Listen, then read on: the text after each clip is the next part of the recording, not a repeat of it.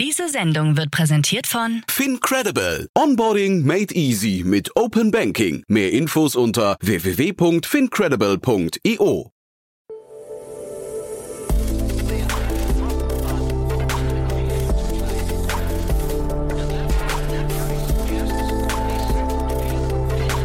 Startup Insider Daily. Investments und Exits.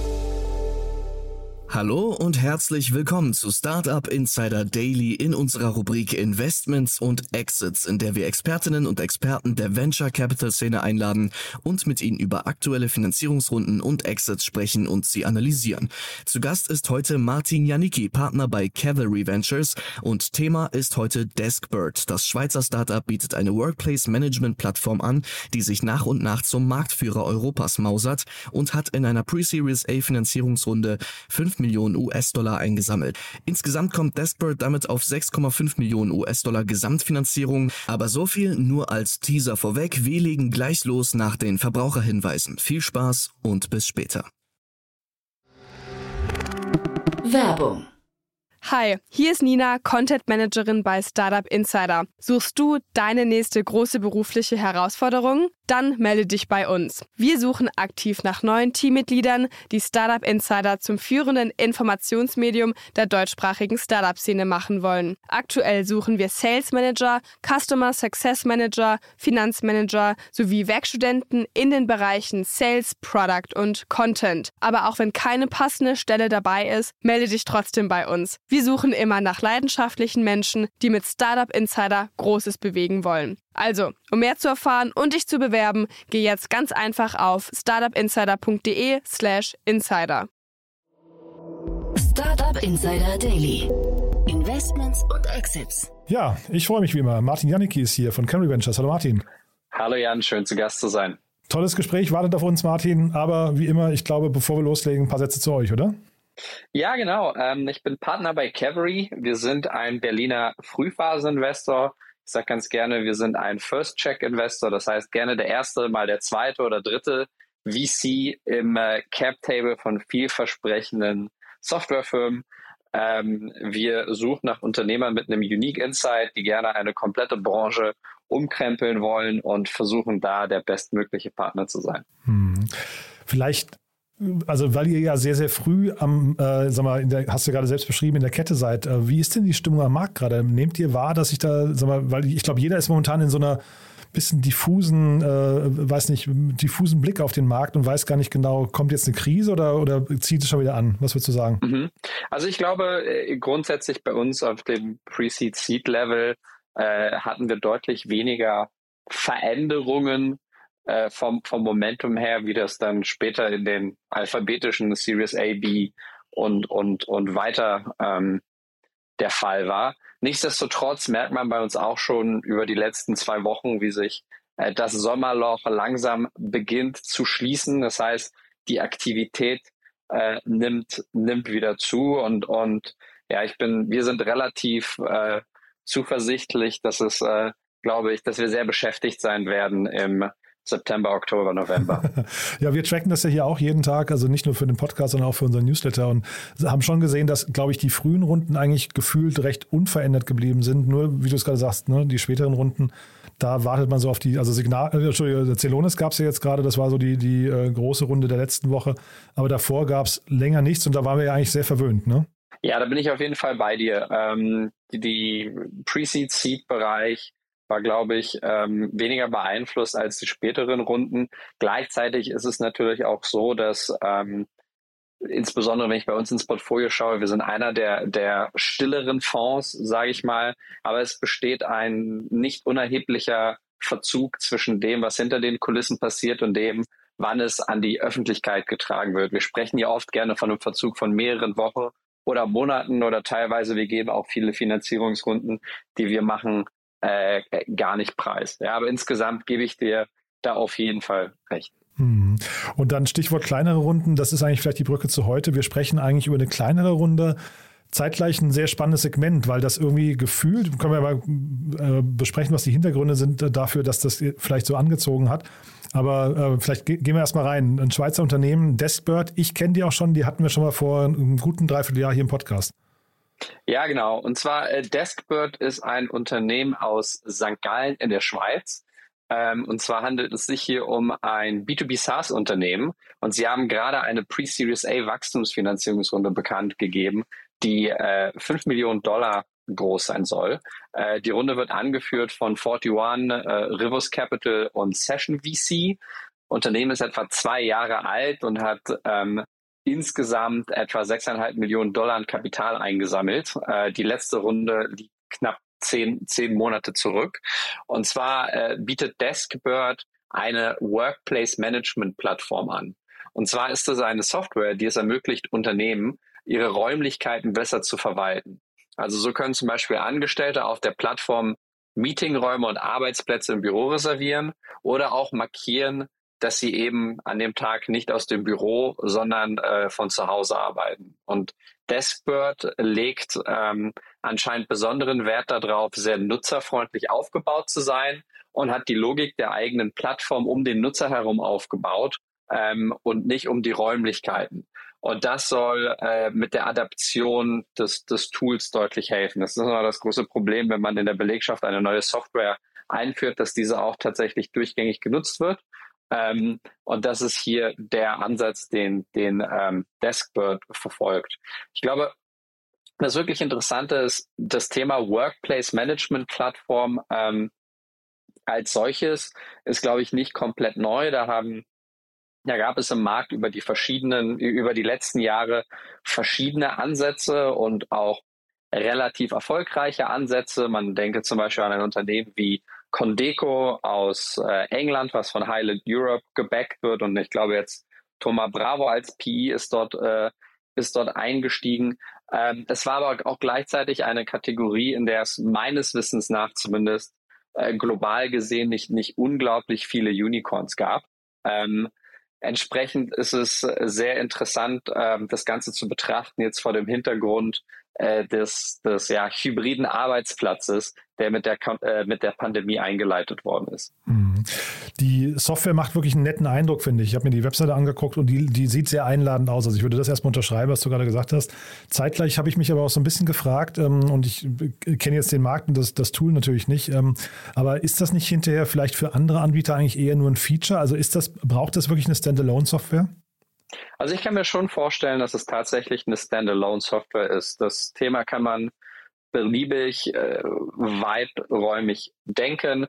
Man kann äh, dort äh, Analytics aufbauen mit Kameras in Richtung Laufwegen, in Richtung schauen, wo tatsächlich Leute an Desk sitzen. Bei Contego gibt es zum Beispiel ein ja, iPad-artigen Screen, den man vorne an die Konferenzräume hängt, wo man sehen kann, wann was reserviert ist. Also ich glaube schon, dass das Thema einiges äh, hergeben kann.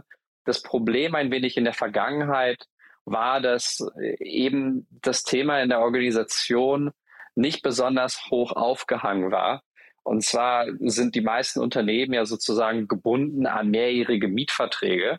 Das heißt, selbst wenn man dann mal so eine Software implementiert hat und Insights gewonnen hat über die Raumnutzung, so war es tatsächlich sehr, sehr schwer, äh, daraus ähm, ja eigentlich eigentlich Handlung abzuleiten, weil der Mietvertrag ging noch über über mehrere Jahre. Dann Leute hingen dann doch persönlich sehr an ihrem eigenen Setup und wollten keine Desks teilen und so weiter und so fort. Und ich glaube, hier wurden vielerorts durch durch eben die Pandemie und und das neue hybride Arbeiten die Karten weitestgehend ähm, neu gemischt. Ja, und in dem Moment, in dem man als Unternehmen eine eine hybride Work Policy verfolgt. Und das hat man in den letzten Wochen in der Presse gesehen, dass selbst Apple damit zu kämpfen hat. Heißt das im Umkehrschluss, dass ich als Unternehmen eigentlich zwei Infrastrukturen brauche. Ich brauche eine Infrastruktur für Remote Work und ich brauche eine Infrastruktur für im Office. Und äh, da sowieso alles neu gemischt wird, kann man dann sich eben auch das erste Mal so Gedanken machen über die Auslastung der eigenen Büroräume, als dass man das dann halt auch wieder einfließen lässt in bestimmte Entscheidungen, wie man in Zukunft wächst, wie man die Büroaufteilung verändert, vielleicht Fläche abgibt und so weiter. Das heißt, in diesem Moment werden eben die Insights, die man generiert mit so einer Workplace Management Plattform, äh, deutlich, deutlich relevanter für das Finden von Handlungsempfehlungen und somit für das äh, ja, für das Erzielen eines Return on Investment. Hm. Ja, ist auch spannend, wo du gerade äh, Apple erwähnst. Ähm, auch Trade Republic hat ja hier in Berlin zumindest, ähm, glaube ich, ähm, sind dabei zu bauen. Ne? Und ich habe mich wirklich gefragt, jetzt durch Corona, ob das so ein cleverer Move ist, ne? dass man, weil man diese neue Welt ja noch gar nicht richtig einordnen kann. Da hilft natürlich jetzt so ein Tool wie Des Desbird dann, um das äh, vielleicht sich zu erschließen. Aber du wirst ja sehr, sehr statisch, ne? sehr unbe unbeweglich mit einer Immobilie dann eigentlich. Ne? Ganz genau. Also ich glaube, äh, die die Sachen, die sich so bei uns etwas im Portfolio abzeichnen und, und ähm, was wir auch überall sehen, ist tendenziell, wenn man an Entwicklerjobs denkt, äh, gibt es dort eine sehr, sehr starke Präferenz in Richtung Remote Work und fast schon Remote-Only Work. Äh, bei fast allen anderen Positionen, aber bei den allermeisten anderen Positionen bevorzugen es Leute zumindest ein paar Tage die Woche ins Büro zu kommen. Ähm, was das unterm Strich dann bedeutet äh, für die Organisation oder dafür, wie, wie, wie, wie groß man wächst im, im physischen Sinne, ob man jetzt ein ganzes Gebäude mietet oder nur zwei Etagen, wird sich ähm, letztendlich zeigen. Ähm, aber es ist wirklich eine sehr interessante und dynamische Beobachtung. Ich, ich glaube nicht, dass das eine flächendeckende Antwort sein wird, dass es wirklich einen großen Anteil an Unternehmen gibt, die, die remote-only sein werden.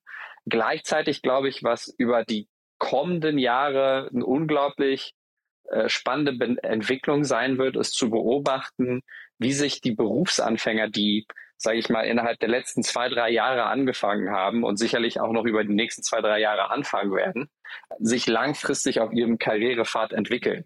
Ja, wenn ich zurückdenke an meine Berufsanfänge, ähm, hätte ich die ersten ein, zwei, drei Jahre meiner Karriere nur remote first gearbeitet, glaube ich, wäre mir sehr viel an Erfahrung, Learning, Netzwerk und weiterem äh, verloren gegangen. Vielleicht auch Disziplin, ähm, ja. ja, aber ich glaube einfach, ähm, man wird auch zu einem großen Teil in der Arbeit sozialisiert und man, man lernt einen Modus operandi, den man, glaube ich, nicht so gut über, über Slack weitergeben kann. Ähm, entsprechend, also eine der D Dinge, über die ich mir persönlich äh, Gedanken mache, ist, wie lässt sich das äh, mittel- bis langfristig in eine neue Investmentthese gießen. okay. ähm, aber zu einer abschließenden Antwort oder einer konkreteren Hypothese bin ich da noch nicht gelangt, aber das ist ein Thema, was mich zum Beispiel persönlich seit einer Weile beschäftigt. Hm. Vielleicht jetzt noch mal kurz der Investorenblick hier drauf. Ähm, das Startup hat ein Pricing ähm, bei monatlicher Zahlung 2,25 oder 4,75. Das sind so die beiden äh, Preispunkte, die sie aufrufen. Es gibt noch einen Enterprise-Bereich, aber ähm, 20.000 äh, 20 Mitarbeitende benutzen die Software gerade oder mindestens 20.000. Ähm, das heißt, die haben so einen Monatsumsatz von 50, 60, 70.000 äh, Euro, sind Mitte letzten Jahres auf den Markt gekommen. Wie schaut man auf solche Eckdaten? Ist das ein gutes Wachstum? Das ist, das ist wirklich schwer zu sagen und das schwer abzuleiten aus, aus, aus so einer Pressemitteilung. Ähm, ich glaube auch die Sache ist, ähm, Enterprise Pricing sieht dann tatsächlich oft anders aus, als es dann auf der Website angezeigt wird. Ja, ich glaube, wenn, wenn ich mir jetzt ähm, also günstiger meinst du in dem Fall, ne? Also das heißt, die, die, die äh, könnten unter Umständen rabattiert sein. Ne? Entweder günstiger oder teurer, wenn wirklich viele Custom Features dazu hochgeschaltet werden. Ähm, es gibt ja bei, bei, bei, bei so, die Plattformen sind ja nicht immer one size fits all. Ähm, aber ja, wenn ich mir eine Plattform wie Dashboard angucken würde, glaube, die allererst, der allererste Blick, wo er drauf fallen würde, wäre einfach das Engagement auf der, auf der User-Seite. Ähm, das ist nämlich eine der Software-Kategorien, wo der Käufer und der Nutzer nicht unbedingt sehr nah beieinander dran sind. Das okay. heißt, ähm, die Chefetage kann sich überlegen, dass so eine Software sehr viel Sinn macht. Mhm. Ähm, wenn aber am Ende in der Belegschaft das nicht Nutzung findet. Und Desperate ist ja nun tatsächlich, so wie ich das verstehe, ein Tool, was man eigentlich jeden Tag nutzt und mehrmals nutzt, weil man gibt ja immer an, arbeite ich heute von zu Hause oder mhm. brauche ich heute einen Schreibtisch. Und auch ähm, jeder Mitarbeiter eigentlich, ne? Genau. Und äh, das muss erstmal gegeben sein. Dann muss der Management vom Buy-in drin sein. Äh, da muss der Buy-in vom Management da sein. Und wenn man beides hat, äh, dann ist man grundsätzlich schon mal in einer Position, in der man Wert generieren kann und dann auch entsprechend in einer Position, in der man Wert ab abschöpfen kann im Sinne von einem Pricing, was hoffentlich sinnvoll ist äh, und auch dazu führt, dass in den, sage ich mal, klassischen B2B SaaS-Metriken, Sachen wie die Customer Acquisition Cost, Repayment Cycle und ähnliches halt wirklich in die Benchmarks passen und, und aufgehen. Aber für mich das A und O ist tatsächlich ähm, ja, die, die Adaption an der, an der Wurzel und das heißt, äh, die, die, die Nutzung der, der Mitarbeiter auf einer fast täglichen, täglichen Basis. Hm. Und dann ist ja wahrscheinlich, ähm, man sagt ja immer, man geht spitz rein in den Markt, dann kann man wahrscheinlich mit so einer Lösung auch links und rechts noch relativ viele Bereiche vielleicht so nach und nach zuschalten und erobern. Ne? Also das kann man sich durchaus vorstellen. Du bist ja dann, wenn es genutzt wird, in einer sehr zentralen Position. Genau, ganz genau. Und ich, ich glaube auch hier, ähm, wenn ich hier eine Parallele aufspannen darf zu einem unserer Portfoliounternehmen Flip, das ist ein Messenger-Dienst für Non-Desk-Worker. Und auch hier, äh, Flip hat angefangen mit kleinen und mittelständischen Unternehmen, ist jetzt dabei tatsächlich Hunderte von Tausenden von Nutzern gleichzeitig für, für einen einzigen Kunden, das sind wirklich globale Konzerne onzuboarden. Ähm, und mittlerweile geht die Software auch weit über den reinen Messenger-Dienst hinaus, sondern hat auch so Sachen wie, wie Schichtplanung, Kalender, äh, und ähnliches da drin. Ja. Aber auch hier wiederum, um den, um den Loop zu schließen zu Deskbird, das A und O ist tatsächlich, dass die Nutzer das Tool täglich und gerne nutzen, weil ansonsten hat man eben dieses Sesam öffne dich nicht, um, um sage ich mal, diesen Digitalisierungsgrad in eine neue Domäne voranzutreiben. Hm. Ja, Flip hatte ich auch schon mal hier zu Gast. Die haben, hat, das war, glaube ich, eine, eine, relativ große Runde, so 30 Millionen oder so hatten die eingesammelt. Ne? Aus Stuttgart waren die, glaube ich. Ne? Genau, das war ja. äh, Anfang, Anfang des Jahres, war es hm. etwa eine 30 Millionen Series A. Genau. Ja, sehr, sehr spannend. Du, vielleicht dann trotzdem noch eine ganz kurze Frage ähm, an, an, dich als Investor, äh, jetzt mit Blick hier auf Dashboard. Äh, die hatten mir damals erzählt, dass sie einen Pivot gemacht hatten, auch schon in der Vergangenheit. Die waren ursprünglich, sind die mal so als, ähm, als Marktplatz für, für Coworking Places gestartet und haben dann irgendwann gemerkt, dass sie äh, sich mit diesem, ja, mit diesem Workplace-Management-Bereich eigentlich besser und, und wohler fühlen. Wann aus deiner Sicht also ich finde erstmal, der Schritt erscheint von außen auch ganz logisch, finde ich, und nachvollziehbar. Aber wann, wann kommt denn dieser Punkt, äh, wann man einen Pivot tatsächlich macht? Wann merkt man, dass es soweit ist oder wann ist es überfällig? Mhm. Also ich glaube, da muss man erst einmal noch ein bisschen einen Unterschied äh, machen zwischen ob man bereits Investoren mit an Bord hat oder nicht, weil man sollte sicherlich mit seinen Investoren abgestimmt sein. Ähm, das heißt, das macht die ganze Situation ein bisschen, bisschen komplexer, aber nicht fundamental anders. Ähm, ich glaube, als Unternehmer, wenn man nach seinem Product Market Fit sucht, ähm, stößt man regelmäßig auf Dinge, die einfach deutlich einfacher laufen als andere, teilweise auch ungeplant deutlich äh, besser laufen als andere Sachen. Man merkt einfach, da ist ein Sog im Markt, man hat vielleicht ein äh, besonders attraktives Kundensegment gefunden, von dem man vorher nicht ausging, oder man merkt, dass ein Feature, was eigentlich nicht das Hauptfeature war, das ist, was dann doch einem die meisten Türen öffnet. Ähm, und ich glaube, es ist grundsätzlich immer nicht verkehrt, auf den Markt zu hören. Ähm, Gleichzeitig aber muss man aufpassen, ähm, dass man sich hier nicht in eine Sackgasse begibt. Ja, also man sollte schon grundsätzlich durchdeklinieren, bin ich am Ende, wenn ich jetzt mich auf das neue Feature verlasse, in einer Position, die es mir langfristig erlaubt, eine genauso weitläufige Plattform für genauso attraktive Kunden aufzubauen. Ähm, was macht der Wettbewerb? Ähm, ich glaube, da gibt es viele Dinge, wo man sich, sage ich mal, eine Sackgasse manövrieren kann.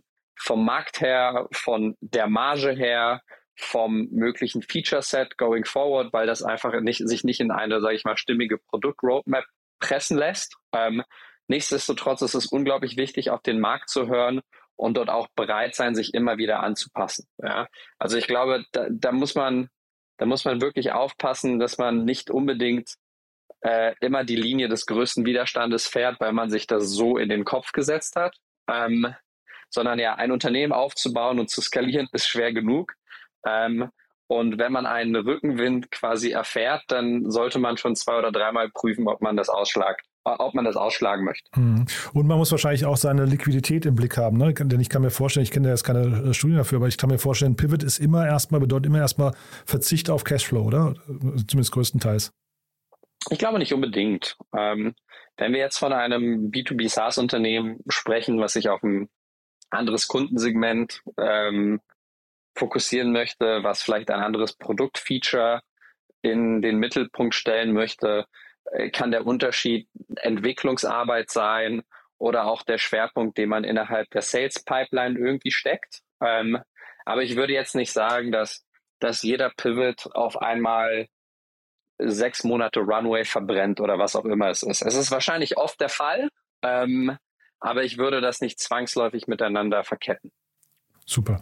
Ich glaube, dazu muss man nochmal einen separaten Podcast machen. Das ist ja wahrscheinlich echt ein super spannendes Gespräch. Und ich kann mir auch vorstellen, dass viele Unternehmen, die, die so am Struggeln sind, einfach mal links und rechts gucken müssten, ob es da nicht genau diesen Rückenwind oder diesen, diesen Fahrtwind irgendwo geben könnte. Ne? Ähm, also ist schon, schon ein sehr spannendes Thema, kann essentiell ja, sein. Ja, ich, ne? ich, ich, glaube, auf einen, auf einen Pivot, wenn er denn stattfindet, äh, stößt man oft eher zufällig. okay. ähm, weil wenn man konstant, glaube ich, rechts und links schaut, aktiv rechts und links schaut, fehlt auch einem der Fokus, ähm, um den, um sich auf den eigenen Plan wirklich irgendwie, äh, um den eigenen Plan wirklich möglichst schnörkellos zu exekutieren.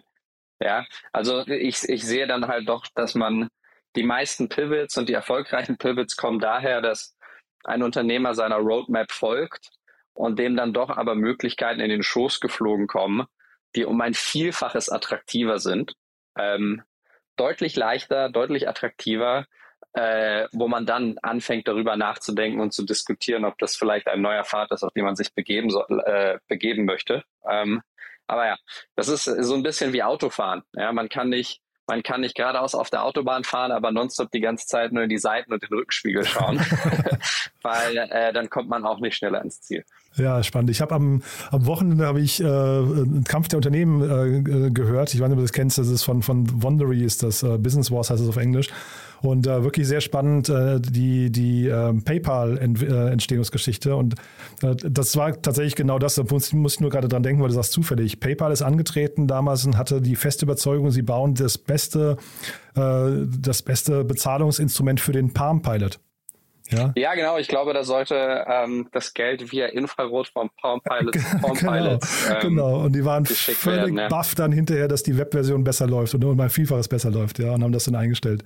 Aber nee, also so, so kann es halt dann kommen, ne? Apropos Zufall.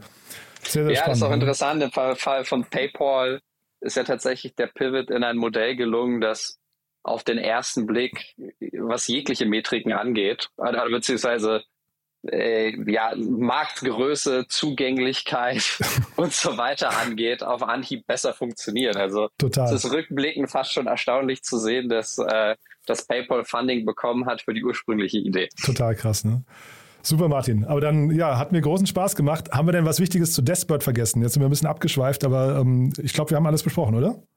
Wir haben alles gesprochen. Ich glaube, das ist ein spannendes Unternehmen. Mhm. Äh, ich finde die Kategorie vor dem aktuellen Zeitpunkt besonders, besonders interessant und äh, ich werde ein Auge drauf behalten.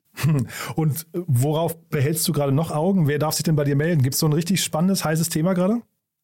Ja, ich, es, es gibt natürlich mehrere spannende Themen, die wir uns anschauen. Ich glaube, bei uns äh, versuchen wir immer die Balance zu treffen zwischen, äh, wir nennen das Prepared Mind und Open Mind. okay. äh, das heißt, auf der einen Seite haben wir Themen, die wir mögen, äh, die wir auch beobachten. Auf der anderen Seite ist es natürlich schwierig, wenn wir sagen, wir wollen mit Unternehmern arbeiten, die einen Unique Insight haben in eine Industrie, weil wir haben sicherlich nicht eine Tasche voller Unique Insights. Das heißt, man muss immer wieder bereit sein, sich über, überraschen lassen zu können ähm, und dann natürlich auch schnell zu recherchieren und, und, und Märkte nachzuvollziehen. Aber ja, Themen, die wir uns aktuell sehr gerne angucken, ähm, ist viel im Non-Desk-Worker-Bereich, ist viel im Industrie 4.0-Bereich, Cybersecurity-Bereich, ähm, aber auch ähm, Logistik oder ja, SMB Vertical SaaS. Also vieles, was wir tun, ist, ist ein Derivat von der Cloud-Penetration, insbesondere in, in ja, Mittel- und Westeuropa und, und eben den Implikationen, die das, die das so mit sich zieht. Und das kann eben Sicherheit sein, das kann Digitalisierung sein, das kann äh, Vernetzung sein ähm, und das geht dann wiederum in, in kleineren Themen darunter auf. Da war jetzt aber noch kein neues Buzzword dabei. Das heißt, so einen richtig krassen neuen Trend, den ihr euch anschaut, gibt es noch nicht. Ähm, ja, ich glaube, Cybersecurity ist sicherlich ein Trendwort, was, was äh, überall in aller Munde ist und, und auch sehr breit ist. Ähm, aber ja, ich glaube, wenn wir von, von Buzzwords sprechen, das neue AI No-Code ähm, ja, das, für, das könnte für sein, die zweite ja. Jahreshälfte Ja. 2022 äh, gibt es so noch nicht. Mhm. Gleichzeitig sind AI und No-Code immer noch heiß. Ja? Total. Ja, ja, ich dachte nur, wir hatten Quick Commerce, wir hatten dann die NFT, Sorares dieser Welt und sowas. Und das kam immer so, so Phasen. Ich dachte, da kommt jetzt vielleicht, deswegen frage ich nur nach, ne? Vielleicht kommt was Also Neues. wir, wir bei Cavalry haben äh, um Quick Commerce, Scooter, NFTs, B2C Fintech, ähm, FBA Rollup Cases, allgemein alles, äh, was sehr schnell die Topline skaliert, wo aber im Hintergrund vielleicht nicht unbedingt attraktive Margen liegen in der Endausbaustufe. Das sind Themen, die wir weitestgehend gemieden haben. Ähm, ich glaube, da haben sich viele um uns herum gewundert, wieso. Ähm, ich glaube, über das letzte Quartal wundern sich weniger Leute, wieso. ähm, aber das, äh, das können wir natürlich nicht beurteilen. Wir schauen von, von, von außen nur, nur rein, was das angeht. Ähm, aber ja, wir machen Themen, die wir verstehen. Wir arbeiten mit Gründern, die wir, die wir unterstützen möchten. Wir legen das wirklich auf eine langfristige Partnerschaft aus und wir sind mit unserem Portfolio sehr, sehr glücklich. Sehr cool, Martin. Du, dann, äh, ja, also ich sage erstmal Glückwunsch zum Portfolio, das klingt ja dann wirklich gut. Und dann, ich hatte ja beim letzten Mal schon gesagt, ich warte darauf, dass sich bei euch im Portfolio was, zumindest offiziell was tut, dass wir auch da wieder mal drüber sprechen können. Ja, ich glaube, im September werden wir da ein paar Sachen äh, bekannt geben. Ich weiß, auf der Oberfläche sieht es aus, als ob wir alle in einem sehr, sehr langen Sommerurlaub gewesen sind. ähm, aber das war tatsächlich nicht der Fall. Bin gespannt, Martin. Dann lieben Dank, dass du da warst. Hat mir großen Spaß gemacht. Super, Jan. Danke dir. Mach's gut. Bis bald. Werbung. Hi, hier ist Moritz, Marketing und Growth Manager bei Startup Insider. Wenn du über die verschiedensten Themen immer auf dem neuesten Stand sein möchtest, dann empfehle ich dir auf jeden Fall unsere Newsletter auszuprobieren. Von unserem täglichen Morning Briefing Startup Insider Daily zu unseren themenspezifischen Newslettern wie Krypto und Web3, Investments und Exits oder KI Kompakt bist du mit unseren Newslettern immer top informiert. Falls du interessiert bist, kannst du dich jetzt ganz einfach kostenlos anmelden und zwar unter startupinsider.de/slash insider. Startup Insider Daily, Investments und Exits. Der tägliche Dialog mit Experten aus der VC-Szene. Das waren Jan Thomas und Martin Janicki, Partner bei Cavalry Ventures, im Gespräch über die Pre-Series A Finanzierungsrunde von Deskbird. Und das war's mit Investments und Exits. Ich wünsche euch einen angenehmen Resttag und hoffe, wir hören uns beim nächsten Mal wieder. Bis dahin, ciao. Diese Sendung wurde präsentiert von Fincredible. Onboarding made easy mit Open Banking. Mehr Infos unter www.fincredible.io.